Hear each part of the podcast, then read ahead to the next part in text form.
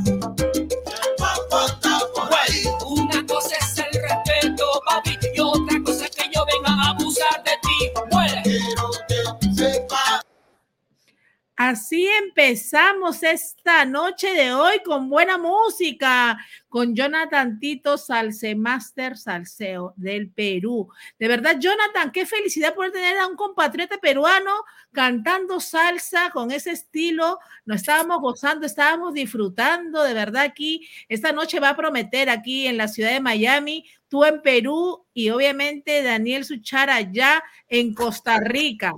De verdad que estoy muy contenta de tenerlos esta noche con nosotros porque tenemos grandes noticias, sobre todo con esta nueva moneda de Bitcoin, pero también estaremos hablando de la salsa en el Perú y ya nuestra, nuestra audiencia que siempre está conectada, nuestra familia virtual que está en todas partes del mundo y nosotros transmitiendo desde Miami, siendo exactamente las 7:37 de la noche Estamos ya en vivo a través de nuestras plataformas en Facebook, también en nuestro canal de YouTube, en breve en nuestro IGTV y también en Spotify, Apple Podcast y Google Podcast. Así que empezamos con buena música. ¿Cómo estás, eh, Jonathan? Bienvenido. Hola Marilyn, ¿qué tal? Un saludo enorme para ti, para Daniel y toda la comunidad latina en los Estados Unidos que se encuentra conectado con nosotros. Contento, te mando un abrazo enorme a todos nuestros hermanos latinos. Yo estoy aquí en el primer puerto del Perú y el más importante, el Callao, donde la salsa se respira, se baila y se goza. Bueno, eh, Jonathan, tú vas a ser el responsable de explicarle a toda nuestra familia virtual que está conectada desde Miami, también del mundo, por qué todos los salseros y todos los músicos del mundo dicen que Perú es el mejor país de destino para ellos. Pero no lo vas a decir ahora, lo vas a decir en breve, ¿por qué? Y sobre todo el Callao. ¿Qué representa el Callao en cuanto a la salsa para el mundo en general? Pero de eso y más, y de tu carrera y de buena música estaremos hablando en breve, porque primero nos vamos a algo tan importante, como por ejemplo, Jonathan, tú tienes, has adquirido de alguna manera algo de Bitcoin, no uno completo porque está sumamente caro, pero por lo menos alguna décima, extra décima, como dice Daniel Suchar, doctor en ciencias empresariales y profesor obviamente allá en Costa Rica. ¿Tienes algún Bitcoin por ahí? No, no tengo un Bitcoin, pero sabes que he tenido la oportunidad de tener amigos tan capacitados en la materia como Daniel, eh, aquí en Perú.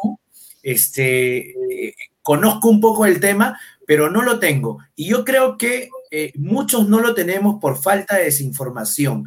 A veces nosotros los latinos y los peruanos en general nos movemos en base a la confianza y si es un, y, y, y, como ignoramos muchas veces sobre el tema y cómo funciona, yo creo que eso es lo que nos impide dar un paso adelante de obtener una milésima quintava parte de un Bitcoin. Bien dicho, así mismo es, una milésima.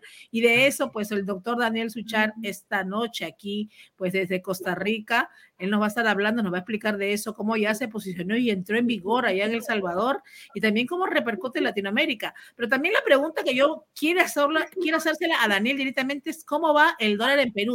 ¿Es verdad que va a subir, que va a bajar?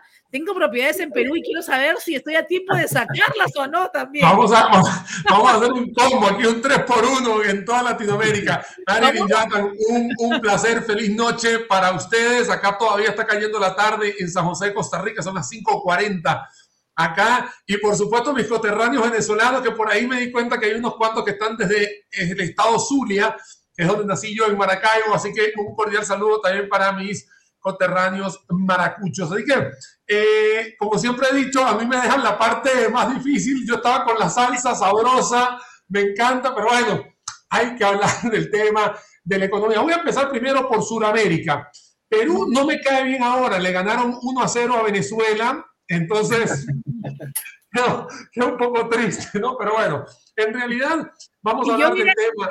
Daniel, yo sé que tú eres venezolano, pero por eso como venía mi compatriota me puse, mira, Sí, sí, no, podía faltar hoy día. De no, es que estoy entre dos, no puedo hacer nada. Y para colmo venimos a perder 1-0, entonces allá en Lima, ¿no? Daniel, Daniel, tú sabes que aquí en Perú, ahora que jugó Perú con Venezuela, decíamos, oye, es la primera vez que, que dos equipos juegan de local. De local, sí, también.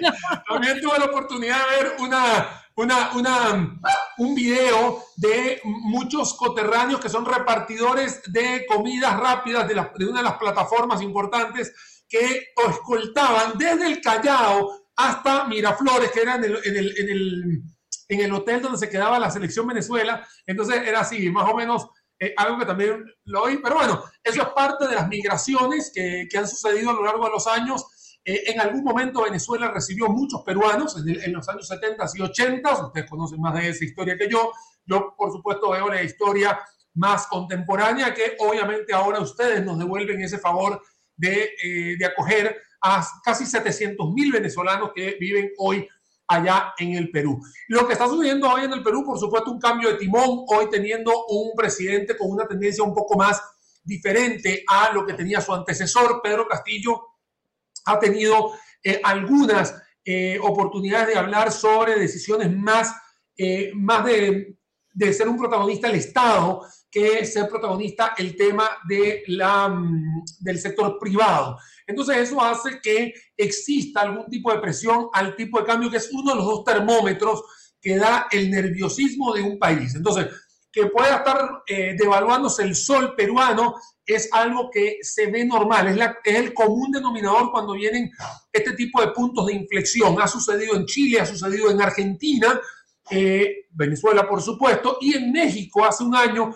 cuando Manuel López Obrador también tomó las riendas del país, Azteca también hubo devaluaciones. Eh, en el corto plazo se ve la devaluación del sol, de hecho casualmente hace dos meses atrás hubo una evaluación casi del 10% del, nuevo sol, así se le conoce, y podría darse también un poco más de presión. O sea, lo que yo estoy esperando es que, es que para cerrar el 2021, el nuevo sol peruano, lo que hoy en día es el, sol que, que, circula, eh, sí vaya a tener devaluaciones. Así que es, si la gente me está escuchando, yo no quiero ser el mensajero de malas noticias, pero en realidad es el análisis que se hace cuando uno tiene este tipo de entornos no tan favorables a la parte de la inversión extranjera directa o inversión privada. definitivamente es lo que sucede. Muchos venezolanos que, nos siguen, Mario, que te siguen aquí en este programa, también tuvieron la oportunidad de vivir ese tipo de evaluaciones. Entonces, por ese lado, es lo que estaría sucediendo de aquí a enero 2022. Eso, por lo menos en el caso de ustedes, los en, tierras incas, ¿no? En este caso. Ahora, si me voy para las tierras cuscatlecas, ¿no? Que es la, que es la de hoy, ¿no? Bueno, las últimas 24 horas el Bitcoin eh, es, ha sido legalizado ya como moneda de circulación nacional en el país cuscatleco. Ese es El Salvador, para todos los que conocen. Y en El Salvador hoy en día hay tres monedas. El colón salvadoreño, que no existe como moneda física, pero existe eh, en su tipo de cambio con el dólar, es, es una economía dolarizada, y ahora tenemos la entrada en vigor de esta criptomoneda llamada Bitcoin. No son las criptomonedas, es solo el Bitcoin, Marilyn. Y yo estaba viendo muchos reportajes y muchas personas que hablaban, vamos a decir, pequeños comerciantes que se encontraban en El Salvador, que se encontraban un poco en desacuerdo, decían ellos, porque hay gente mayor y obviamente decían, pero yo no sé ni manejar esto. Yo me acuerdo que una señora en un reportaje que le hicieron puso, dijo, yo voy a poner un letrero afuera que no voy a aceptar Bitcoin porque no sé cómo funciona, no tengo los teléfonos inteligentes para eso ¿Cómo puedo hacer? No me, no me, no estoy capacitada porque no lo entiendo. Mira, acá, eh, acá el tema Marilyn. Y había un joven, había un joven, joven, bueno, digo como nosotros jovencitos, que decía, no, para mí es lo mejor que ha pasado. Yo cobro por aquí, tengo más gente ahora que me compra porque la juventud está muy al pendiente de esto y de verdad que lo estoy manejando al, a, lo mejor, a lo mejor, me decía, que ha incrementado su clientela. Entonces, no, a ver, hay, un tema, hay un tema, Marilyn, por supuesto, dependiendo a quién entrevistes, por supuesto te va a dar su, versión de los hechos, ¿no? Pero acá vamos a verlo desde el punto de vista macro, vamos a ver el, el bosque. El bosque y no los árboles. El bosque tiene 80% de desbancarización. O sea, el 80% de los salvadoreños tienen, o mejor dicho, no tienen cuenta bancaria. Por lo tanto, no tienen una educación de banca en línea. Y banca en línea significa los websites. Y por supuesto, cuando habla sobre la penetración de la Internet, tampoco supera más del 50% de la, del territorio salvadoreño. Entonces, ¿qué es lo que está sucediendo? Acaba, acabas de hacer de agarrar un niño que está en el kinder y lo pasaste a la universidad. Te saltaste una gran cantidad de pasos que se llama la educación financiera. Si El Salvador hubiese hecho de una forma más gradual el tema de la educación, hubiese bancarizado más a las personas, se comenta que el 90%, te acabo de decir 80 el país, pero en la zona rural, fuera de San Salvador, que es la ciudad capital, es el 90% de la gente que no está bancarizada. Entonces, ¿qué es lo que sucede? Primero había que bancarizarlos. Luego, tienes que decirle, en la bancarización vamos conjuntamente con los websites. Y luego de los websites, ojo, no estoy haciendo publicidad, pero agarras tu teléfono inteligente o el smartphone y le empiezas a bajar aplicaciones y empiezas a ganar la confianza de utilizar las aplicaciones. De hecho, mi papá, mi mamá, que superan los 70 años, ellos no les gustan las aplicaciones en los celulares.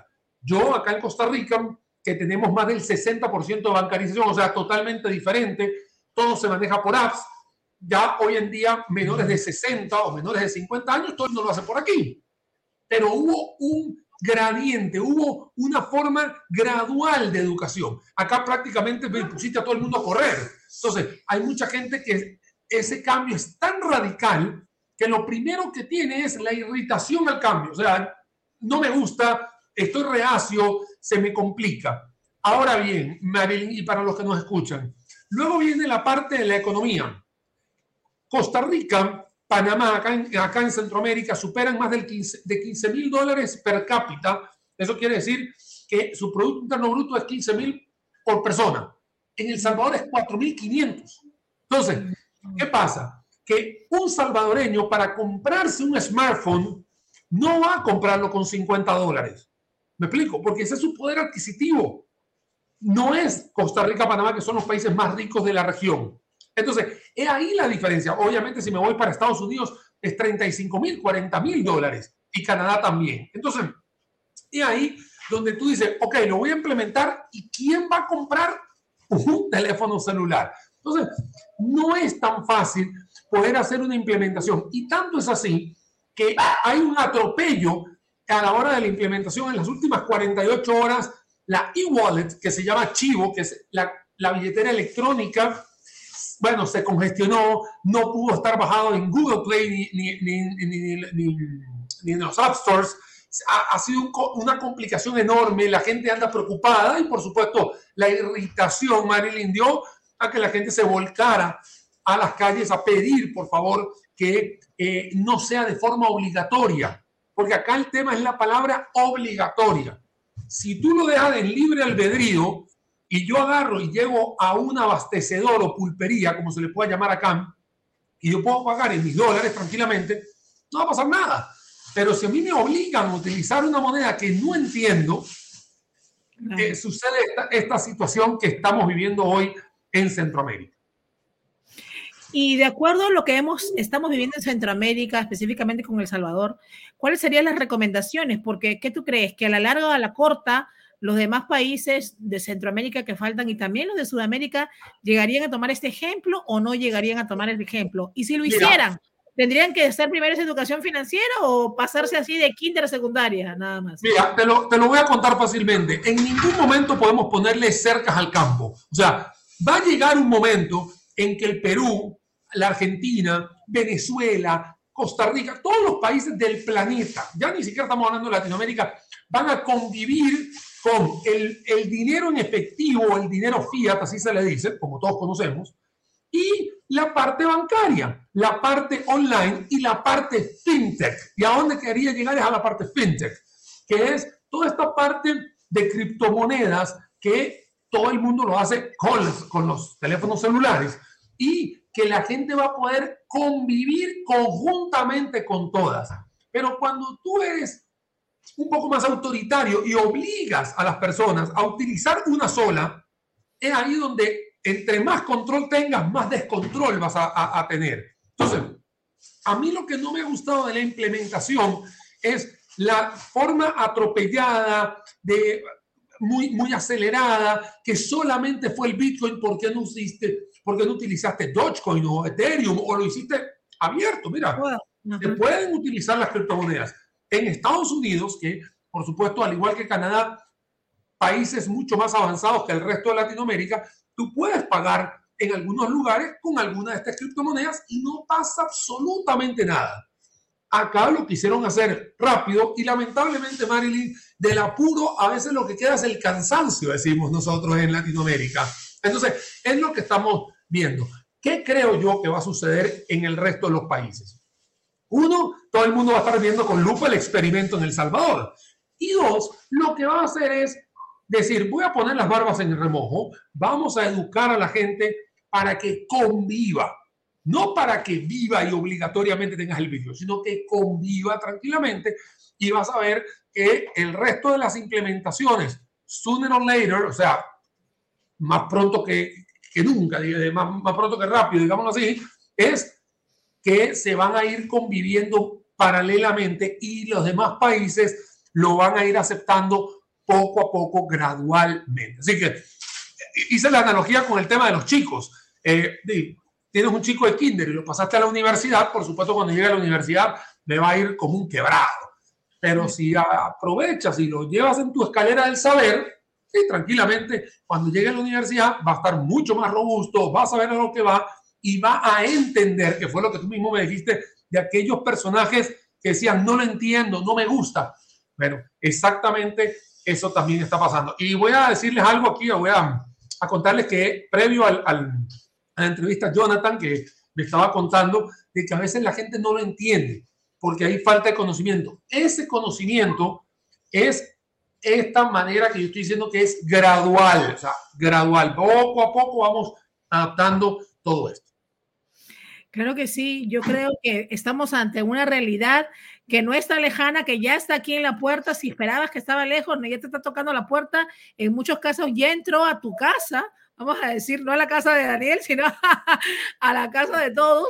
Y hay que, hay que ponerse a la tecnología, porque en algún momento igual pasaron con los teléfonos. Eran los teléfonos regulares, después pasaron los teléfonos inteligentes y de pronto pues hacemos videollamadas como sin nada, cuando antes lo veíamos tan lejano. Hoy en día todo esto es una realidad. Como tú dices, hay muchos lugares aquí en Estados Unidos también en Europa que aceptan las criptomonedas en general. Los jóvenes lo manejan a la perfección de alguna manera, tienen mucha más información, pero hace falta obviamente que quizás las otras personas eh, comiencen a interesarse un poquito más en esto y también a aprender. Lo más importante es que pueden aprender. Como una persona, vamos a decir, ahorita nos está oyendo, está aprendiendo algo, pero quiere saber más y dice, ¿cómo puedo informarme? ¿A dónde lo mandarías a buscar? ¿A tu página? ¿A la página X? ¿Alguna te, te, voy a contar, te voy a contar que, que existen eh, varios tutoriales en YouTube para hacerle la cuña publicitaria. Hoy en día, incluso en la, en la red de TikTok, que es una red muy violenta, digamos, de forma muy rápida de información, te enseñan. Hay gente que, que está enseñándote cómo se utiliza una wallet o una, una billetera electrónica, cómo se compran los, los bitcoins o cómo se compran las criptomonedas, que son.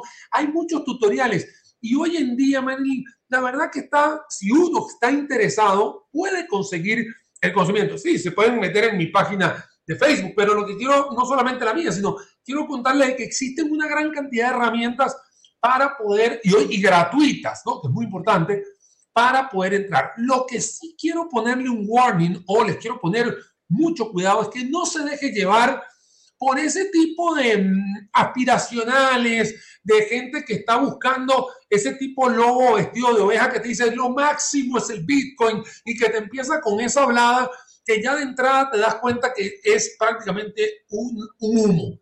No, no, no. Si usted se va a meter en criptomonedas, si usted va a comprar dólares, si usted va a comprar soles o bolívares, lo que quiera, no importa, asesórese, no va a pasar nada. Hay portales de una gran cantidad de chicos y chicas que se dedican a explicar gratuitamente todo esto. Y así como usted cuando le duele una muela va al dentista y cuando tiene una llanta o un caucho ponchado va al mecánico, bueno, cuando usted quiera hacer algo financiero, vaya al asesor financiero. No le vaya a buscar y preguntar al comadre o, al compadre de la esquina, porque para eso están los profesionales. De verdad, esa, esa es mi mejor recomendación que te doy y ve que el profesional no es el que tiene mucho estudio, es el que casualmente se ha dedicado a eso. A mí, yo tengo un problema en la batería del carro y no le empiezo a preguntar a todos los, a los vecinos. ¿A dónde voy? A mi mecánico de confianza para que me reponga el carro a andar. Entonces, esa es la recomendación que yo les doy, Marilyn, a todas las personas que si se va a meter en algo financiero, que hoy nos trae el tema de Bitcoin, pregúntele a los asesores que han estudiado y se dedican a eso. Claro que sí, es muy importante. Es muy importante asesorarse, aprender. Y obviamente, yo también siempre lo digo, busquemos a los profesionales en el asunto, en cada paso. Hoy en día ha cambiado todo, eh, vamos a decir de una manera enorme, enorme, radical. El otro día, para hacer algo tan sencillo, yo estaba en la tienda comprando y le digo a mi hijo, llama a tu papá para que pague. Y me dijo, no, yo lo pago con la tarjeta de él. ¿Tú tienes la tarjeta de él? Me dijo, no, lo tengo en mi wallet.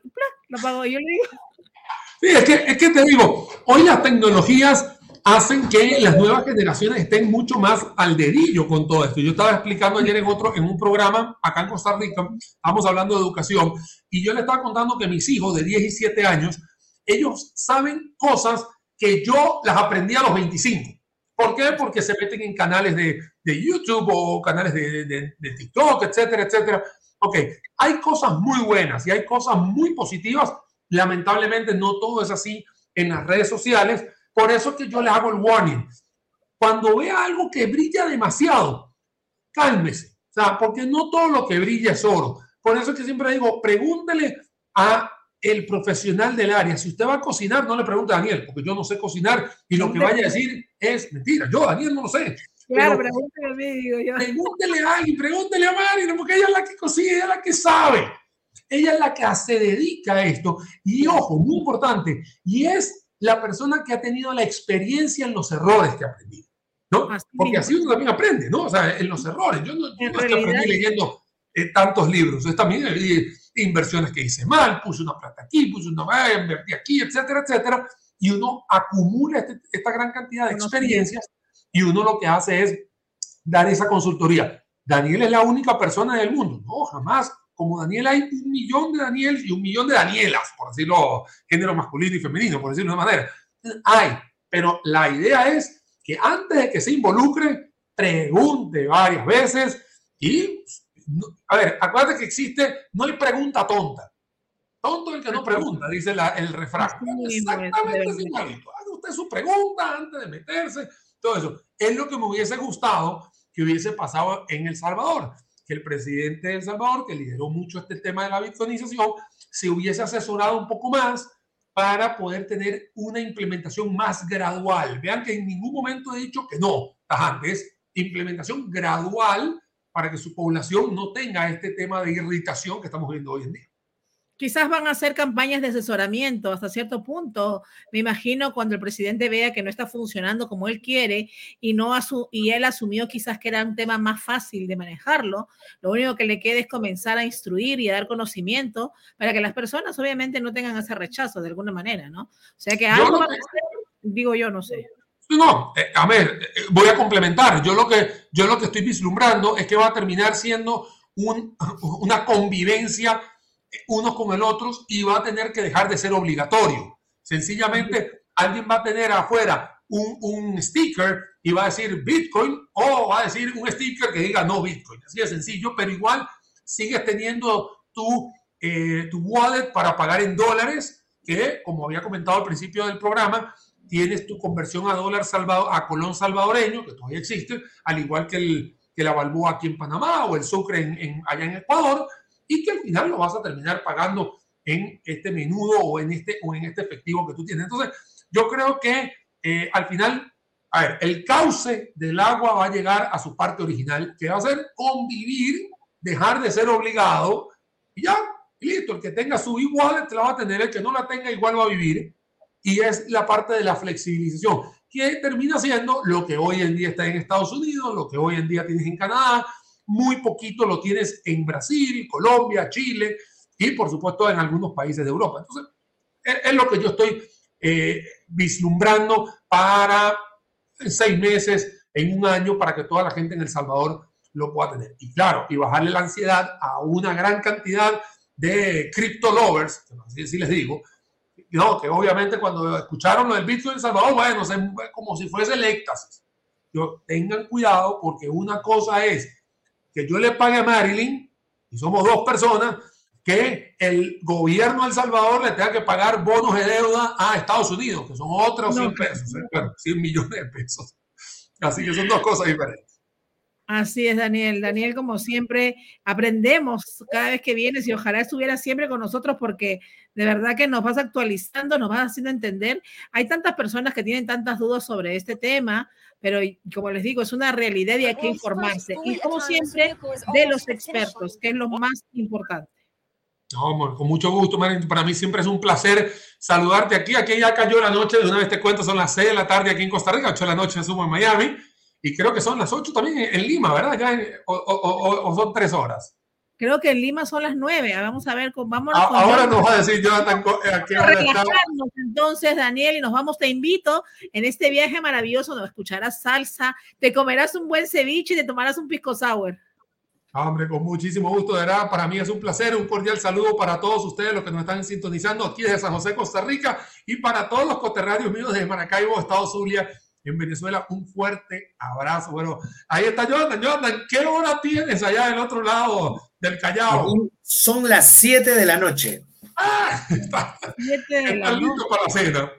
Está ah, listo para la cena, así que vamos a ir con salsa, vamos a escuchar música para desconectarnos y desestresarnos. Señores, si están ahí y están pensando cómo tengo que informarme del Bitcoin, cómo funciona, relájense, vamos a escuchar música y de ahí seguimos y seguimos con esto. Gracias Daniel por estar esta noche con nosotros. Esperamos verte pronto. Saludos allá hasta Costa Rica con todo lo que está pasando en el mundo. Así que hemos hecho un resumen brevemente, pero queremos tenerte para saber mucho más de lo que va pasando con la economía en el mundo. Con muchísimo gusto. Fuerte abrazo para ti, Marilyn. Fuerte abrazo para ti, Jonathan, y a todos los que nos escucharon. Bueno, a mí me escucharon. Ahora que con Jonathan. Un fuerte abrazo aquí desde el ombligo de Latinoamérica, aquí en Centroamérica. Bendiciones y vayan a seguir las redes a Daniel Suchara, ahí las tienen.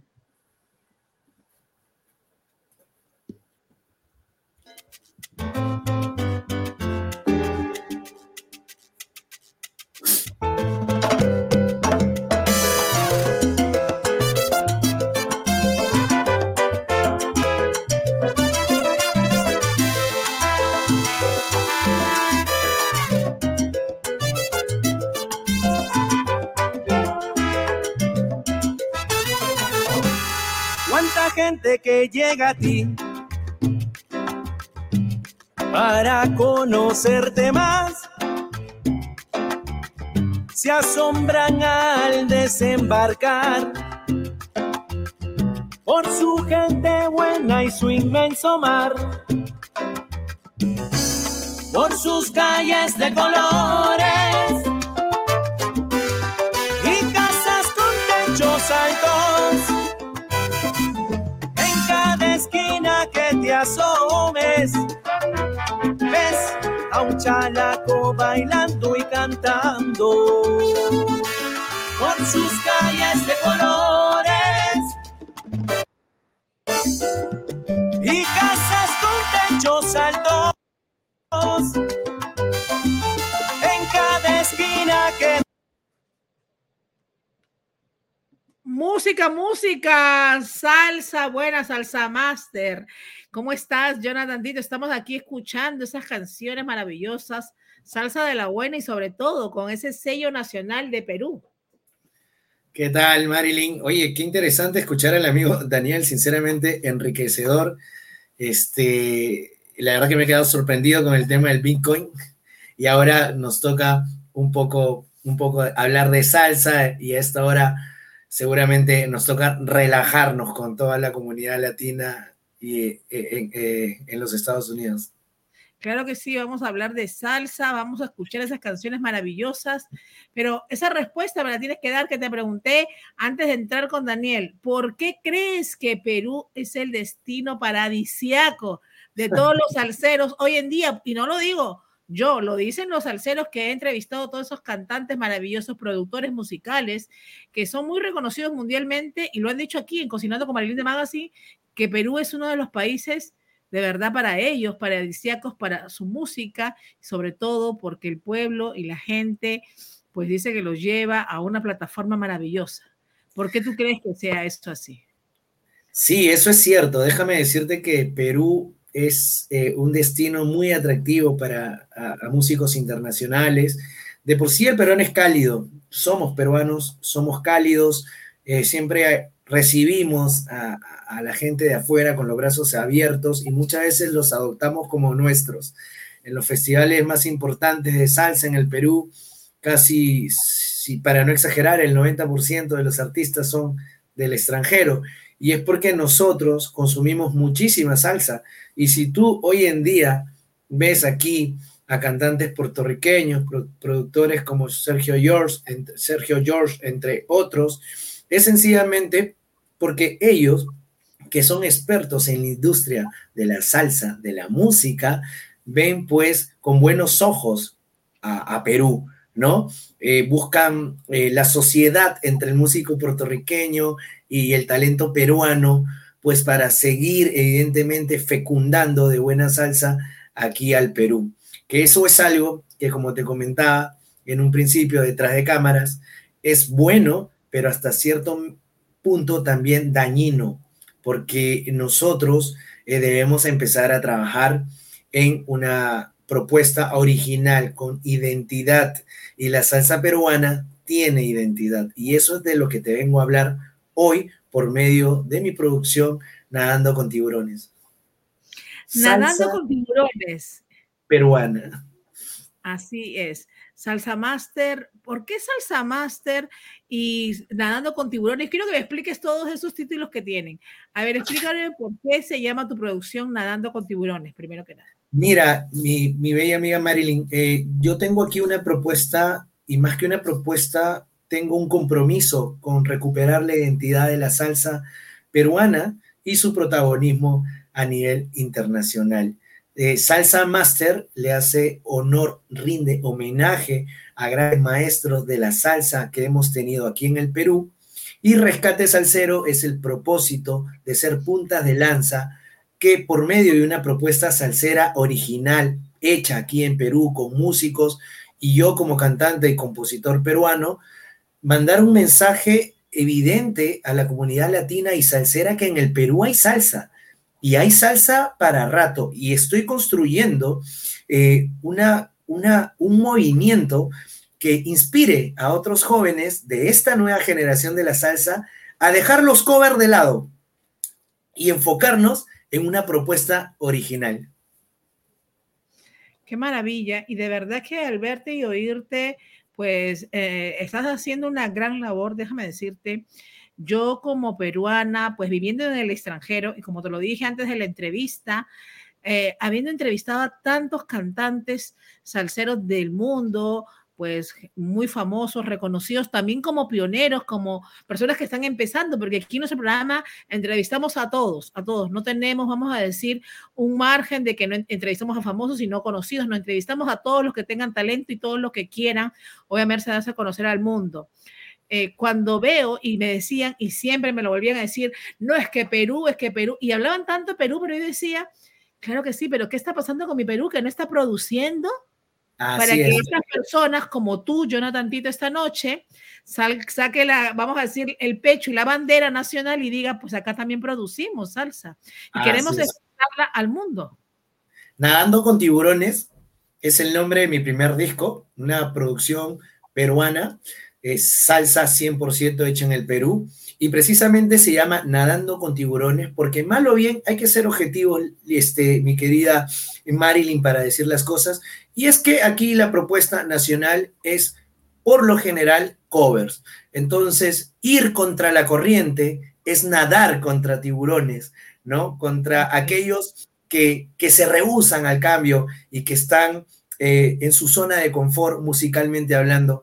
Y, y creo que el Bicentenario del Perú justamente que estás transmitiendo el video de mi, del tema que le compuse a nuestro país por los 200 años, es que es el momento oportuno para empezar a hacer una pausa y poder dar a conocer las propuestas nacionales. En esta oportunidad, yo hablando de la salsa, pero también la merecen muchos, muchas, mucho arte más que tenemos en otros géneros.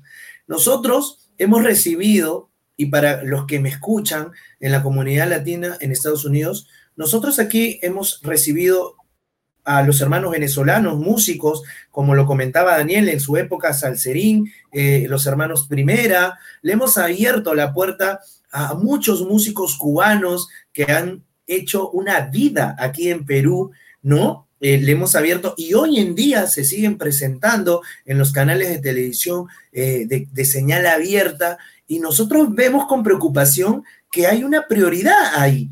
Vemos que cuando viene un artista de afuera, vemos una prioridad ahí y no estamos volteando a mirar hacia adentro, ¿no? Entonces, eh, por eso es que tú, mi, bella Marilyn, dices, oye, ¿qué pasa con los peruanos? No, sí estamos aquí, pero falta un compromiso serio de realmente ok, le abro la puerta a don Gilberto Santa Rosa, le abro la puerta a Jerry Rivera, le abro la puerta a, Maelo Ruiz, etcétera, pero un momentito, aquí yo también tengo eh, una propuesta. E, es que no solamente el peruano en la salsa debe eh, flamear la bandera desde el público, tenemos que hacerlo desde el escenario, en Puerto Rico, en Cali y en Viña del Mar, mi bella Marilyn. Qué maravilla, de verdad que sí, y tienes toda la razón. Y por eso es que sin quererlo, vamos a decir así, no sabía que íbamos a tocar este tema tan importante que siempre me venía yo preguntando, ¿qué está pasando con mis salseros en el Perú? Sabemos de unos cuantos que han salido, pero muchos de ellos todavía no. y siendo un país que acoge tanto y salsero, sobre todo, como tú estás diciendo, el puerto del Callao.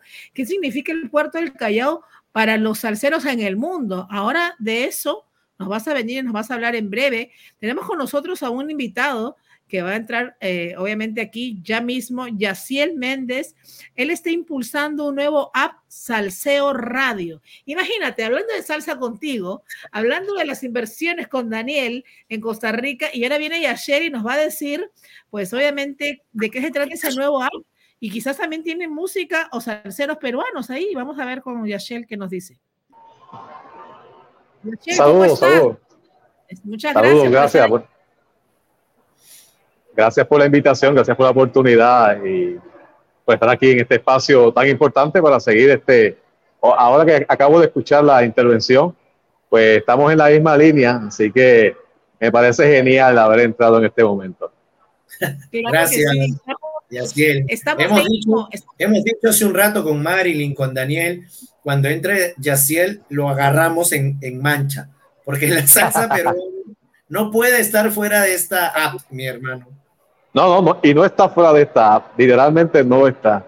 Eh, incluso tengo planes de visitar a Perú, creo que la próxima semana, para promover el app allá, porque la idea del app eh, centra en ser un hub salsero, en donde haya un espacio para los salseros peruanos, para los salseros colombianos, los salseros venezolanos, los puertorriqueños, dominicanos, en fin, el mundo entero, ¿verdad? Es básicamente tener la oportunidad de exponer lo que está pasando en la salsa en distintos países a la misma vez en una sola plataforma, una sola estación. Ese es el propósito principal que estamos haciendo aquí en Salseo Radio para crear ese espacio. Y tenemos muchos eh, amigos eh, peruanos sonando aquí, como Gaby Zambrano, Daniela Darcourt, eh, Yajaira, César Vega, Yosimar, este, en fin, hay, hay cantidad de, de grandes músicos salseros peruanos que, y los que se van a seguir sumando, ¿verdad? Porque esto, esta gente, pues, por alguna razón me, han ido contactando y me envían su música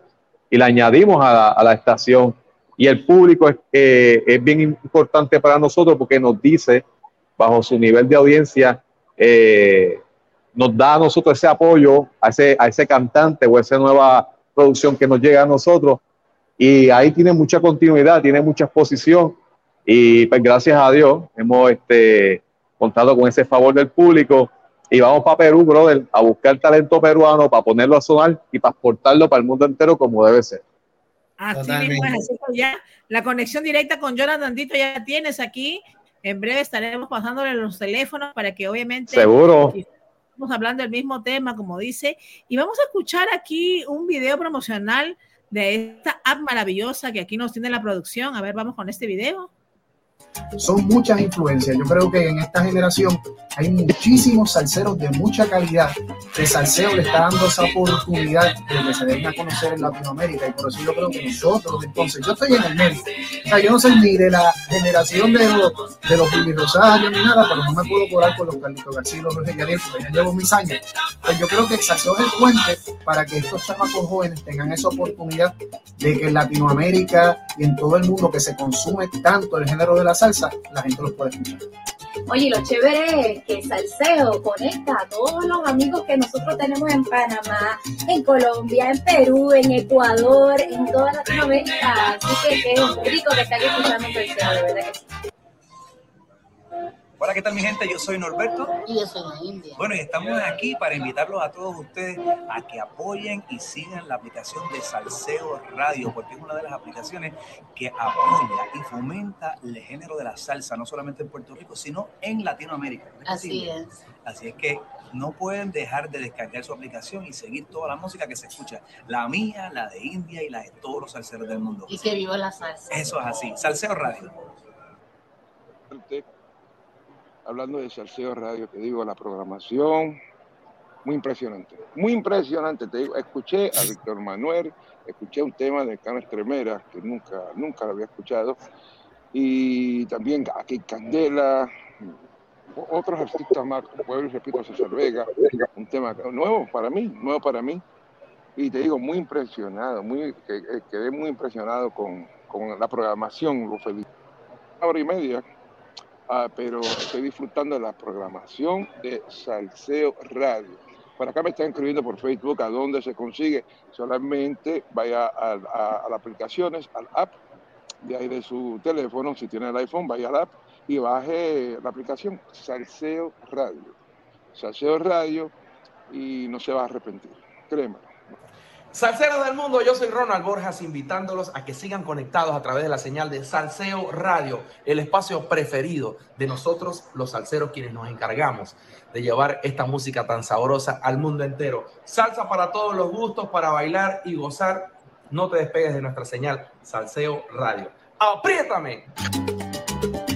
La parte más importante es que cuando tú te conectas y pones salseo, vas a disfrutar. Si tú eres un salsero que te encanta la salsa, tú no lo vas a cambiar. O sea, vas a ir desde caminando en generaciones, desde la música que nos dio crecer, la del gran combo, la de la ponceña, de momento las cosas modernas y no encasillándonos en ninguna eh, en ningún país, sino como le dije anteriormente, de cualquier lugar de Latinoamérica a los que nos gusta la salsa, nos gusta escuchar de sea de cualquier parte del mundo. ¡Qué maravilla! Estamos escuchando ahí de la salsa. Imagínate. Próximamente, Jonathan Tito, también tienes que mandar tus, tus saludos para Salseo Radio. Por supuesto que sí, yo voy a esperar pacientemente el contacto de nuestro hermano. Y nada, feliz de, de, que la salsa llegue. Y justo lo acaba de decir Víctor Manuel, hoy eh, la generación de hoy en día tiene muchísima influencia de diferentes géneros. Hoy día uh -huh. la salsa eh, suena mucha gente conocedora de salsa dice, oye, pero eso no es salsa, eso es latín. No, lo que sucede es que hoy la, la, la, la corriente de la nueva generación es incursionar en el Latin pop o extraer elementos de otros géneros y fusionarla, ¿no? Eh. Diferente a la propuesta nuestra de Rescate Salsero, que es una salsa más dura, tradicional, ¿no? Con la que el Perú eh, se desarrolló y pues le abrió la puerta a grandes como Héctor Lavoe. A veces la gente dice, Héctor Lavoe llegó al Callao y es lo mejor, sí, es lo mejor que ha pasado, pero alguien le tuvo que abrir la puerta, alguien uh -huh. tuvo que haber, haber, haber, preparado el terreno para que llegue Héctor, Frankie y los demás. Y de esos son los que nosotros le rendimos homenaje con nuestro estilo duro y no podemos olvidar. Así es. Maravilla. Así es.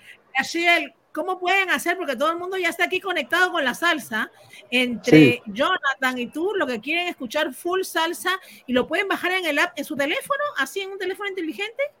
Sí, vas al App Store. Eh, si tienes un, un, Android o Google Play, vas, este, si tienes un iPhone, pues vas al App Store y escribes Salseo Radio y la descarga totalmente gratis.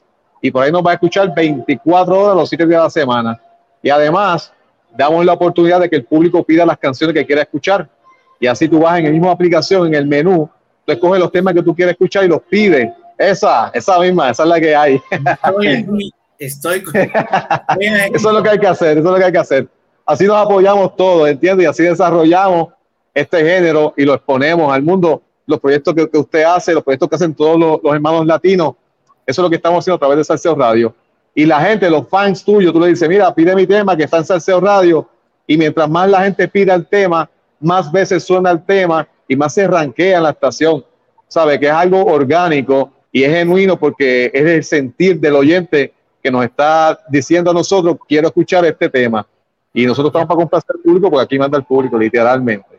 Y, y, y te da independencias, te da, te das independe, independencia musical, que no claro. es lo que sucede, por ejemplo, aquí en algunas radios locales que manipulan literalmente la estación, manipulan el rating, el rating, perdón, este, aquí varias veces, eh, no voy a decir nombres, pero me han dicho, ¿quieres aparecer en el rating? Cuesta tanto, ¿no? Entonces, ah.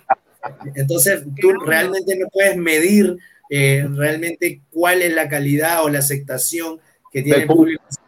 Así es, totalmente te felicito y sobre todo que abre las puertas a cualquier producción. Estamos viendo grandes músicos, pero también producciones independientes de salseros sí. que están empezando, como lo decía ahí el maestro, decía que había escuchado música que quizás no había escuchado antes, porque no están en las radios regulares, pero lo escuchan en salseo, porque Correcto. lo mismo está un cantante muy posicionado en el mundo como alguien que está empezando nuevo. Y eso es lo bonito de eso, porque también estos grandes cantantes dicen, wow, qué talento hay aquí, imagínense. Claro, claro. Totalmente, hay sinergia, hay sinergia. Sí, exacto. Eso, eso es lo interesante porque, como bien lo dijo ahí Tito Nieves, estos cantantes emergentes, pues ahora mismo no cuentan con las disqueras que existían antes y con ese apoyo económico eh, grandioso que te corrían todas las estaciones, sino que es mucho más difícil, más cuesta arriba el trabajo. Pero si el trabajo es bueno y de buena calidad, créeme que va a tener apoyo del público. No hay manera de que falle, tú sabes. Ahí mismo Tito se quedó sorprendido por eso mismo, porque escuchó cantantes nuevos que nunca había escuchado y quedó fascinado con el talento y el trabajo que están haciendo. Así que, eh, y eso es lo que hacemos aquí en Salseo Radio, exponer eso. Y esa es la, la, plataforma de nosotros, esa es nuestra propuesta y eso es lo que vamos a seguir haciendo. Así que yo próximamente espero conocerte que cuando vaya allá al Perú, este, a, promocionar el salseo para ponerlo a, a las manos y a la, del pueblo peruano para que sus artistas se sigan promocionando aquí con, con nosotros y se den a conocer en el mundo entero que para mí es bien importante crear este hub salsero que unamos a los latinos en una sola casa. Claro que sí, Yashiel. Yashiel, gracias por estar esta noche con nosotros. Yashiel Méndez, un nuevo app, Salseo Radio. Ya saben, vayan corriendo. Yo creo que más instructivo no pudo haber sido. Vieron el video y ya Jonathan bajó inmediatamente el app, así que lo mismo tienen que hacer en sus teléfonos. Es completamente gratuito. Y simplemente si quieren escuchar buena música, vayan al app Salseo Radio. Gracias, Yashiel, por estar esta noche con nosotros. Y ahí nos ponemos en contacto para darte el contacto de Jonathan Tito. Perfecto, me envías el contacto. Muy bien. ¿Cómo no? Gracias. Bendiciones, que tenga feliz noche. Gracias, igual. Seguimos, mira, estas conexiones divinas, digo yo, ¿no? Ni planeadas. Jonathan, como diría, como, como diría mi productora en Colombia, Sandri Cube, a quien le mando un beso enorme, con la fe de Dios y con la convicción bien puesta, las, las puertas se abren. Así que, y esto es obra del Señor, ¿no? Claro que sí. Dios es que para Dios es nada imposible. Para Dios no hay nada imposible. La gente a veces dice, claro, obviamente nosotros tenemos que trabajar, perseverar, ser constantes, tener nuestra fe intacta, pero en algún momento para Dios no hay imposibles de que estés al lado pues de uno de esos grandes cantantes y de pronto dices, ¿y cómo pareció? ¿Cómo fue? Si no tenía el contacto, no tenía nadie, no conocía a nadie, pues pero llegué, porque para Dios no hay nada imposible. Así que hay que tener nuestra fe intacta y trabajar duro, con excelencia siempre, con humildad, pero sobre todo persistentes y constantes por ese camino y hacer lo que nos gusta con amor y pasión. Y tú eres uno de ellos, así que no hay por qué Obviamente Jonathan Tito para el mundo y me encanta porque es un compatriota peruano. Todo el mundo dirá, pues claro, Marilyn está contenta. Pues sí, porque generalmente nunca tengo a mis compatriotas aquí. Cuando veo que hacen un buen trabajo, hay que exaltarlo, en realidad, definitivamente que sí. Jonathan, háblanos un poquito pues de esa producción maravillosa, cómo estás trabajando en promocionarla, tienes algunos conciertos, presentaciones, cómo funciona todo esto hoy en día. Bueno, eh, hay, hay, hay, restricciones, como comprenderás, eh, no solamente aquí en Perú. Eh, he tenido la, la, la, tenemos la intención bastante clara de, de, dar cinco conciertos en, en, Colombia de la mano de mi productora, Sandri Q Music y de Trident Espacial, para fines de año.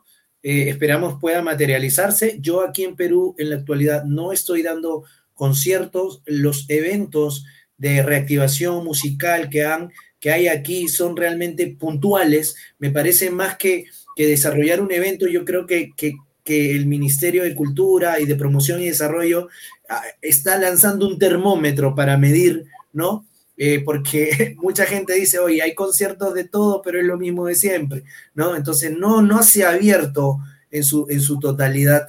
Yo lo que estoy haciendo ahora es terminar de grabar el disco Nadando con tiburones. Estoy grabando un homenaje a la salsa peruana esta semana y grabando una canción eh, con un mensaje llamada Hay un Dios que todo lo ve, eh, como, como tema para cerrar el disco y presentarlo en diciembre, si Dios quiere, o en enero. Y va a depender mucho esto, me bella Marilyn, de, las condiciones eh, de salud que presente, ¿no?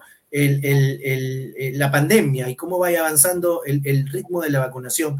Por ahora estamos dando, trabajando en los videoclips, dando a conocer por medio de plataformas digitales, este, YouTube, Facebook, Instagram y, programas como el tuyo que nos, que nos brindan poder llegar a la comunidad latina y sobre todo la comunidad salsera, nuestro trabajo, de las cuales hemos recibido eh, aceptación en nuestra propuesta y, y, realmente inspirador, ¿no? Inspirador porque tú sabes que es finalmente el empuje que necesi necesitamos como artista, yo como cantante o como compositor, de que estamos haciendo realmente un trabajo responsable.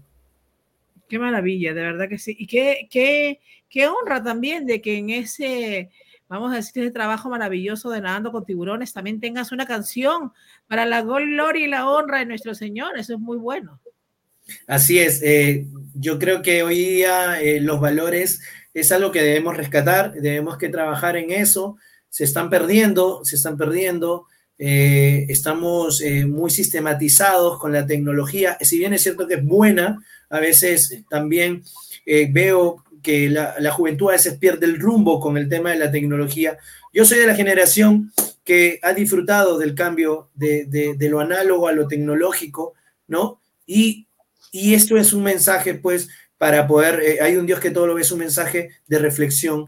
Eh, yo, creo que, yo creo que ahora, eh, bueno, como, como nuestra primera propuesta Nadando con Tiburones, bien lo decías, ¿no? Hay muchos artistas peruanos que lamentablemente no he podido entrevistar, me comentabas, y es porque creo que eh, presentarle también al público una propuesta sincera es presentar una propuesta original, ¿no? No presentar una copia como un estreno o de repente por ahí me, me, busco la canción del, del, artista más escondido de cualquier, de, de, de, cualquier país, la traigo y la transformo y, y, y al final nadie se va a enterar, porque al final con este mundo tecnológico todo realmente se llega a saber, ¿no? Entonces creo que hay que ser honestos con nuestro trabajo como artistas, eh, y realmente sinceros con el género de la salsa y también con el público, que finalmente merece pues una propuesta realmente eh, nueva.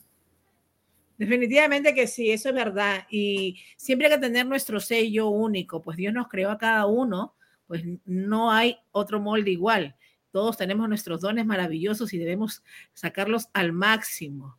Y en este caso tú lo estás haciendo, Jonathan Tito. Vamos con otra canción. Acá nos tiene canción en la producción, dice Salsamartes. Rescate Salsero. Acá, la última noche. Vamos a escucharla porque la gente quiere salsa.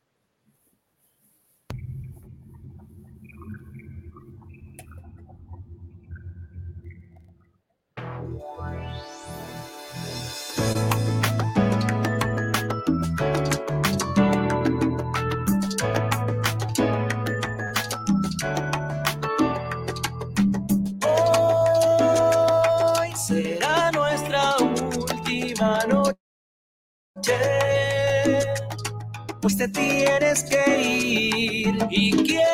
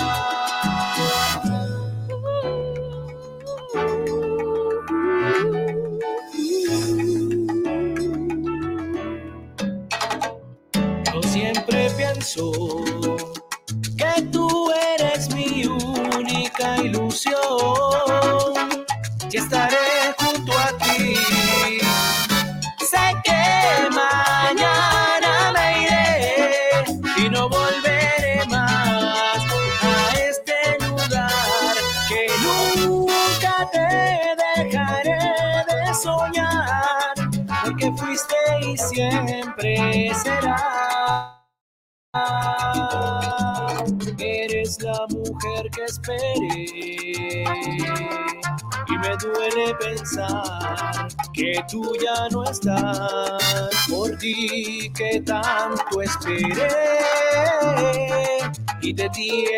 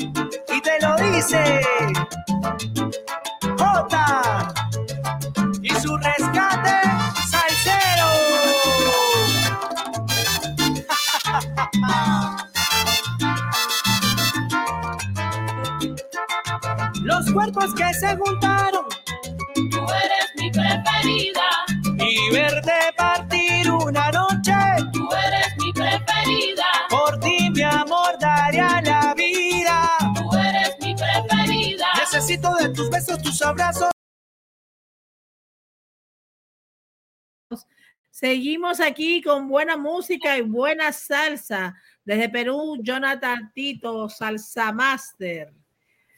Jonathan, estoy fascinada con esa canción. Qué bello ese mural, no lo conocí nunca, tengo que ir a conocerlo. Bueno, ya no existe, lamentablemente.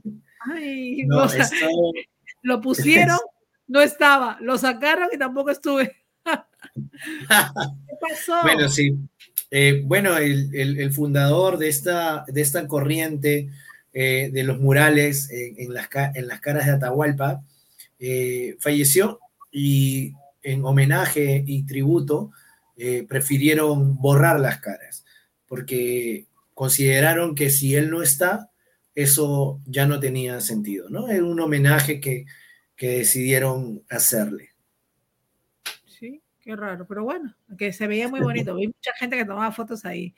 Ay, qué pena, pero bueno, eh, tremendos murales, muy bellos. Jonathan, háblanos un poquito de qué es lo que esperas para tu carrera y sobre todo el legado que quieres dejar, que es posicionar la salsa peruana en el mundo. Se dice fácil, no es fácil y más, sobre todo cuando hemos hablado que se nada entre tiburones. Así es.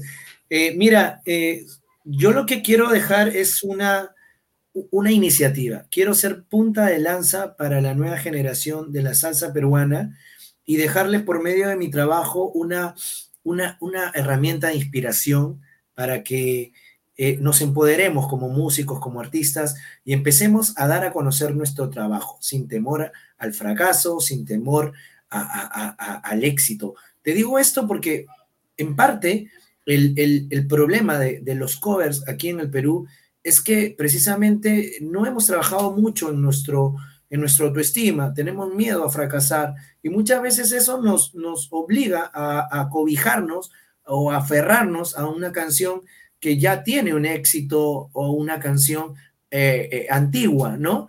Entonces creo que es momento de empezar a mostrarnos y yo quiero ser esa iniciativa, quiero ser ese punto de partida para que muchos jóvenes buenos talentos que tenemos en el Perú y en el Callao a que den su propuesta.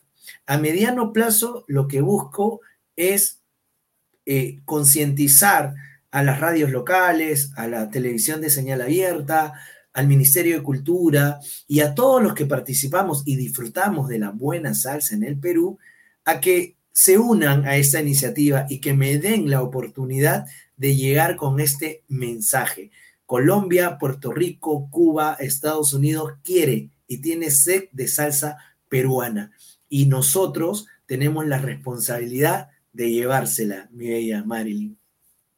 Así es, definitivamente que sí, definitivamente, y ya se está viendo, nos hemos hecho anotar, eh, pues sí es el momento, yo creo, es el momento de la salsa, de la salsa peruana, que se expande en el mundo, porque si bien no es cierto, hemos hecho bulla de alguna manera, y pues obviamente nos buscan por nuestra gastronomía, porque cuando hablan de Perú dicen ceviche, lo hemos saltado y toda la gastronomía peruana deliciosa que tenemos que se ha expandido en el mundo. Hablamos obviamente de lugares culturales como Machu Picchu y muchos más que hay, pero vamos a hablar de los que han llegado a todos los rincones, vamos a decir, del mundo. Eh, si bien es cierto, cuando hablamos de música todavía no hay un punto fijo y no se dan cuenta quizás que la salsa, pues hecha allá mismo dentro del Perú y por los nacionales, obviamente es una de las que se está posicionando también en todos los lugares. Y si ya es cierto que el mercado es un mercado fértil, vamos a decirlo así, y que hay personas que consumen salsa en Perú, ¿por qué no? Pues ayudar obviamente a que los músicos locales salgan en todos los lugares y obviamente comenzar en casa. Yo siempre digo, con los medios de comunicación, sé que no es tan fácil en Perú. Y Hay que sobre generar conciencia. no es tan fácil en Perú y te digo que me ha pasado a mí cuando he querido entrevistar, eh, he hablado con peruanos, vamos a decir, que están en el medio y cuando me han dado un artista es de otro país, ni siquiera es un artista peruano y he dicho, bueno, No, y sabes, y, y esto yo lo digo, yo soy muy objetivo y también soy muy frontal. Eh, yo muchas veces he tocado puertas aquí y ni siquiera el canal, sino el intermediario eh, ve de alguna forma eh, conseguir alguna dádiva o algún reconocimiento económico con el propósito de tener la oportunidad. Y es por eso que viene el dicho, ¿no? El peor enemigo de un peruano es otro peruano. Pero ese es un paradigma que debemos empezar a romper, ¿no? Claro porque, sí. Porque los paradigmas no son buenos. Y también este, tenemos que generar conciencia audiovisual. ¿A- ¿A qué me refiero con esto? A empezar a llevar contenido al televidente, ¿no? Y eso e- es lo que nosotros proponemos. Eh, no, no, no estamos llevando, no estamos llevando escándalo, no estamos llevando un mal mensaje, no, estamos llevando contenido. Y eso es lo que hoy en día la gente en las redes sociales eh, quiere para sus hijos y quiere para su familia. Definitivamente que sí, pues y talento, por lo que vemos, sobra, ¿no? Obviamente talento sobra, simplemente falta ese empujoncito que de todas maneras hace falta que lo demos y obviamente aportemos todo. Vemos que muchas nacionalidades se apoyan y pues también tenemos que hacer lo mismo nosotros los peruanos, apoyarnos unos a otros para seguir creciendo. El talento del peruano es inmenso, pues la calidad de personas que encuentran allá, pues las personas que van a Perú y visitan Perú, vienen encantadas y fascinadas de lo servicial que somos allá y sobre todo de la comida, la gastronomía, la buena música y todo lo encuentran definitivamente. Así que debemos aprovechar, ese es el momento, yo creo. Y personas como tú, eh, que quieren representar la salsa peruana en el mundo, pues se van a lograr posicionar. Gracias, Marilyn. La verdad es que estoy contentísimo de haber tenido este espacio, de haber podido dirigirme a toda la gente que sigue cocinando con Marilyn.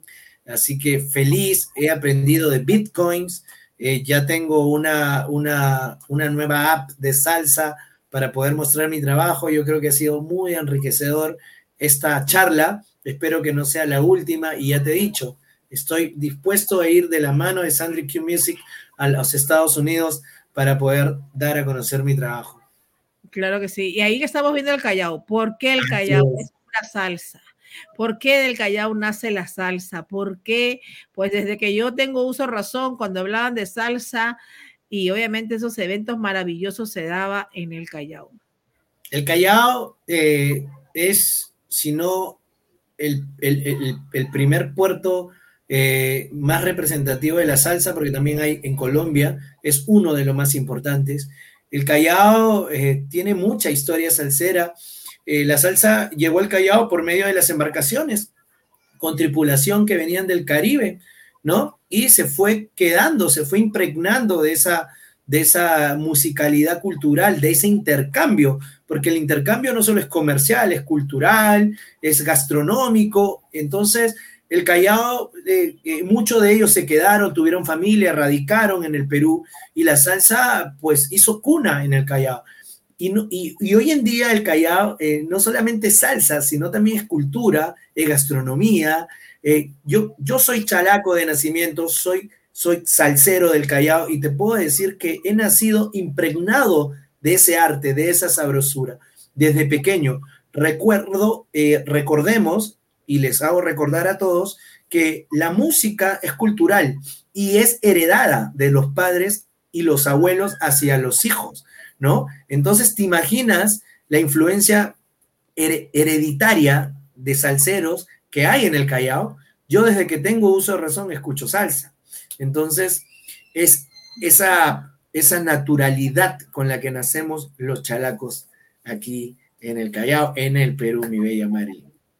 Qué maravilloso, a mí me encanta. ¿Y qué plato? Vamos a decir, vamos a transportarnos a todos nuestros televidentes que están en el mundo completo. Si fueran al Callao, ¿qué plato no dejarían de probarlo?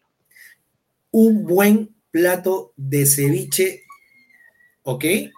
Unas buenas conchas negras que no hay pierde y, eh, mu- mu- muchame de, aquí, que es un plato que es una delicia, es un manjar, y la verdad es que la comida criolla, es que, mira, ¿sabes?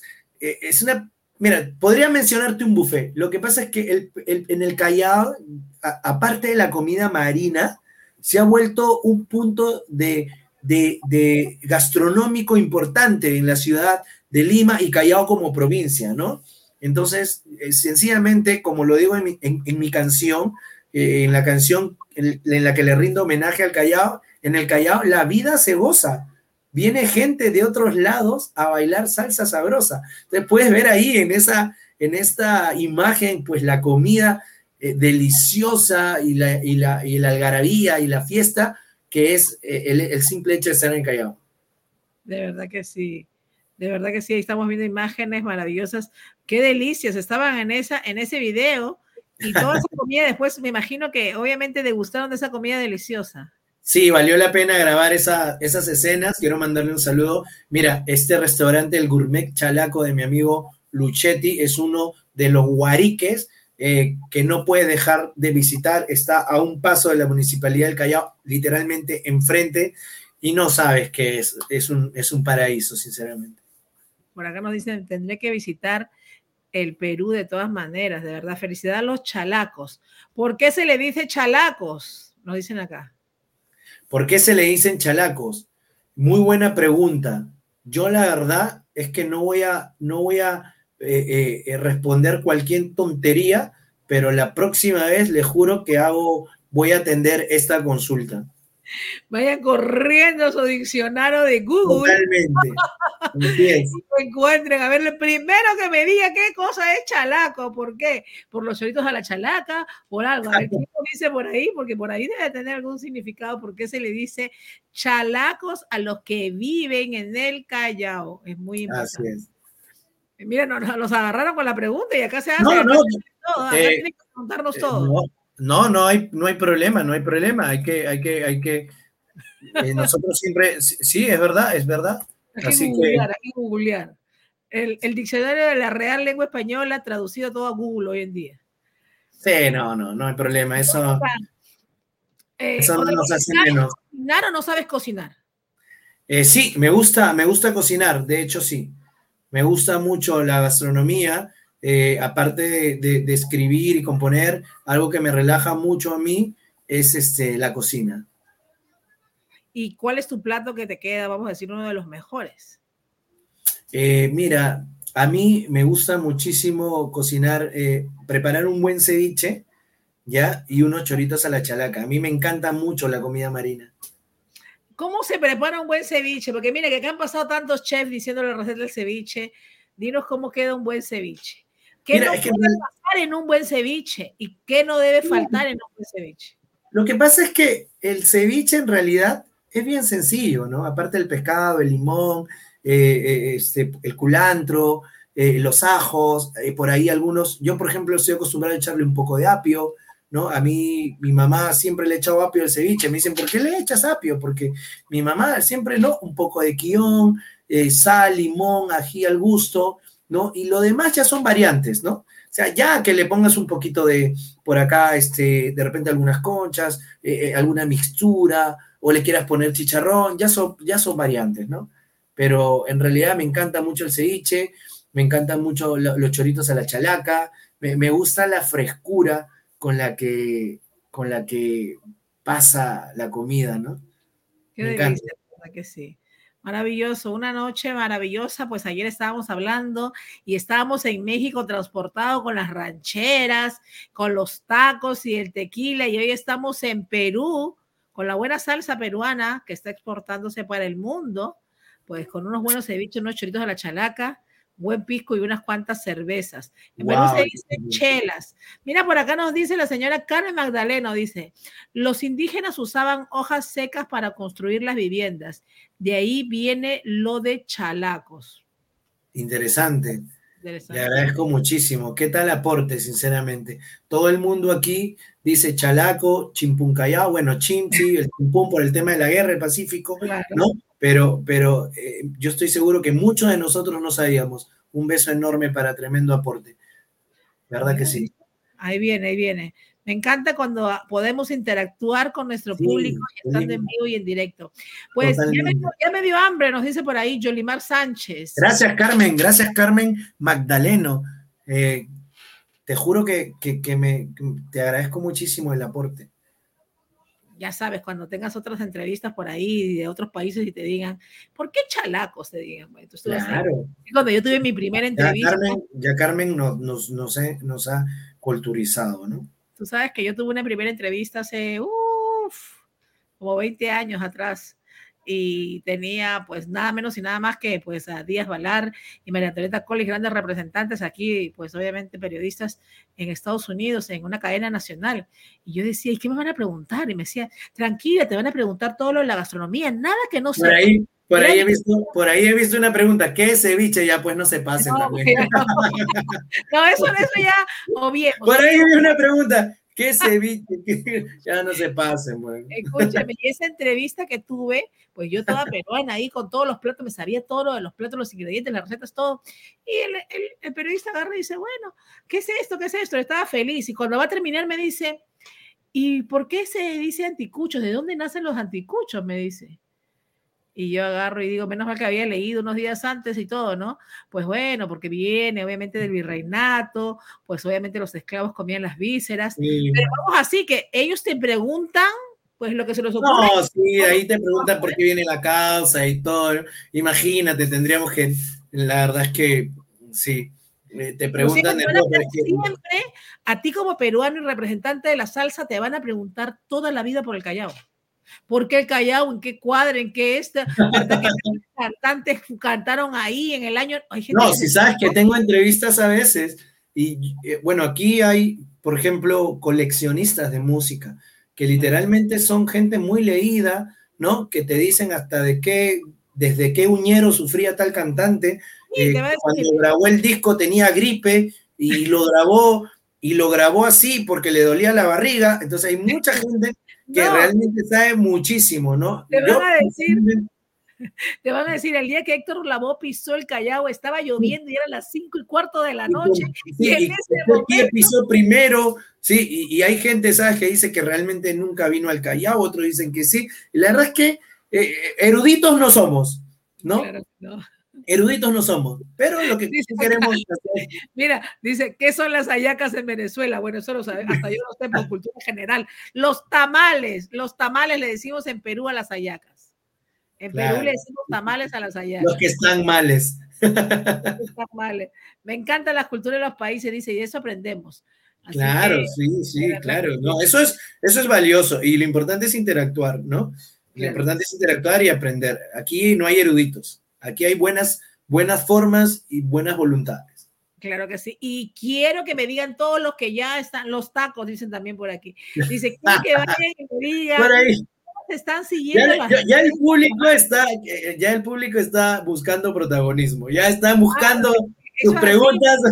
Eso es así. Acuérdate que lo interesante de este programa es que el público interactúa con nosotros. Y no te había contado, pero tiene que haber un ganador esta noche. Nos hemos pasado 20 minutos, ahí nos van a poner multa los productores, pero no importa porque estamos aquí disfrutando.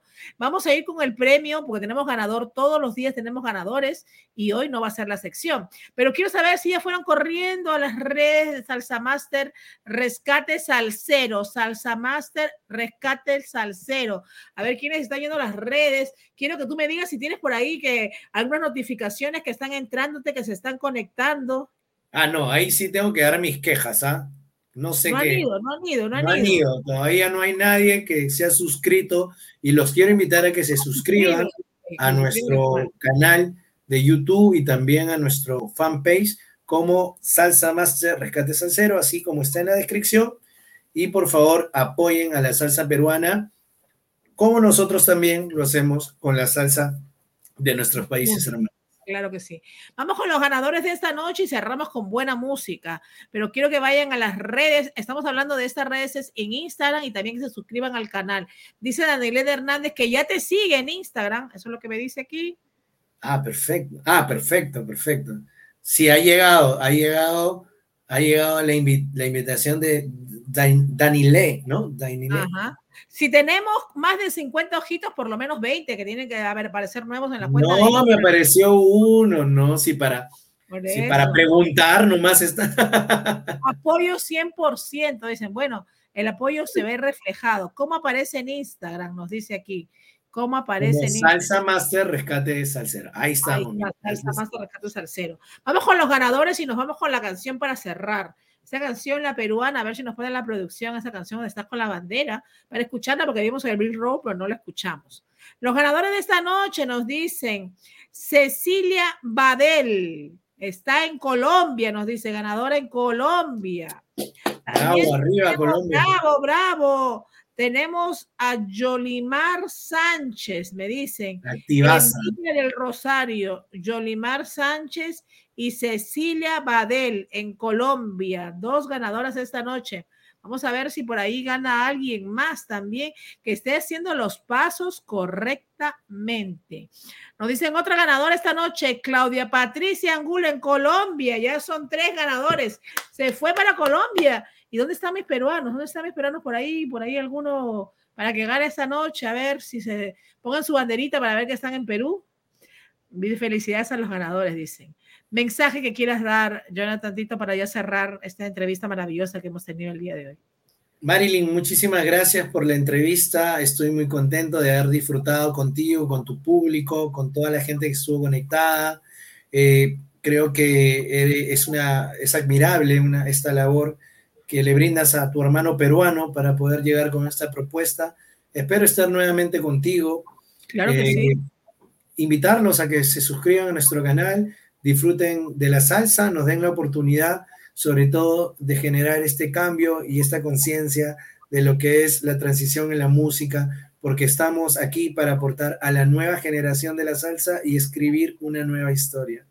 Claro que sí. Y Jonathan Tito aparecerá en todos esos libros cuando hablemos Claro de la sí. salsa peruana, pues al rescate salsero. Así mismo es la verdad. De verdad que eh, de- desde acá, felicitaciones por lo que estás haciendo por nuestro país, porque yo siempre digo, aquí eh, todo lo que hacemos, nosotros somos embajadores afuera de nuestros países, de nuestras culturas, y en este caso tú lo estás haciendo por la salsa. Muy, de verdad que muy, muy bien esa iniciativa que estás teniendo y sabemos que muchos jóvenes se van a unir a todo esto porque vamos al rescate salsero. Salsa Master, rescate salsero. Quiero que vayan a las cuentas, le pongan like, comenten, vieron que aquí lo vieron y todo eso. Sí, Yolimar Sánchez eres una de las ganadoras, igual que Claudia Patricia, igual que Cecilia Badel, que están activos ahí esta noche. Tres ganadores esta noche. Muchas gracias, amigos. Y nos vamos con buena salsa. ¿Y de dónde? Desde el Perú. Y Chimpún, Callao. ¿De qué significa Chimpún? Que ellos, eso-. Claro, eso sí, claro, es el chimpún, el chimpún callado, es del chin de los de las bombas que nos tiraban en la guerra, ¿no? Y, y- y- obvio, eso es sí súper conocido aquí, así que todo el mundo está, Chimpún sí, ya sí, eso es parte de- del grito de guerra de, de acá. Vámonos con buena música. Entonces, Jonathan, muchas gracias por estar esta noche con nosotros. Bendiciones, felicidades y obviamente que no va a ser la última vez que estemos aquí en contacto. Gracias.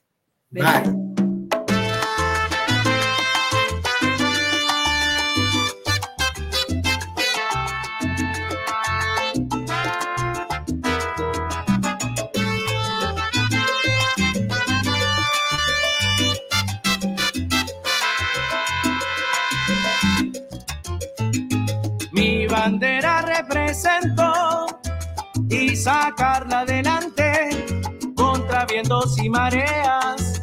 Para mí es mi mayor reto.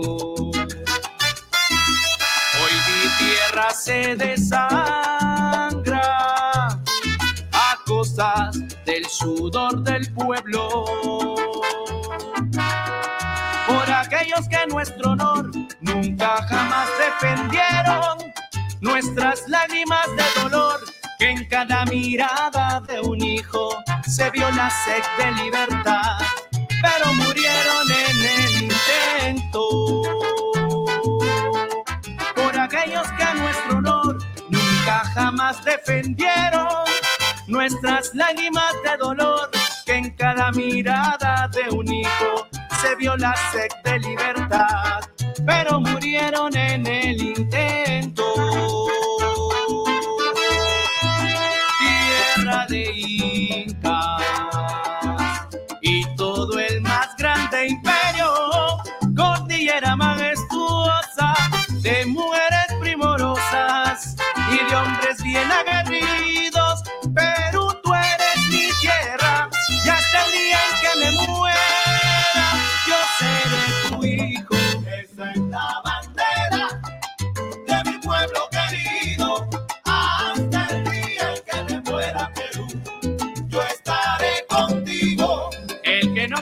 su tierra, ni el lugar donde ha nacido, tiene que ser para todos.